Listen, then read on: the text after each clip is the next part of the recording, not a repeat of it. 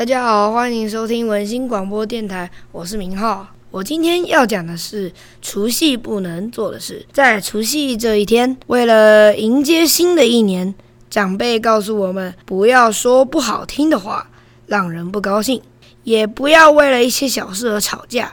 希望多说吉祥话，让人高兴。好，过年！我今天就说到这边了。让我们下次再见，拜拜。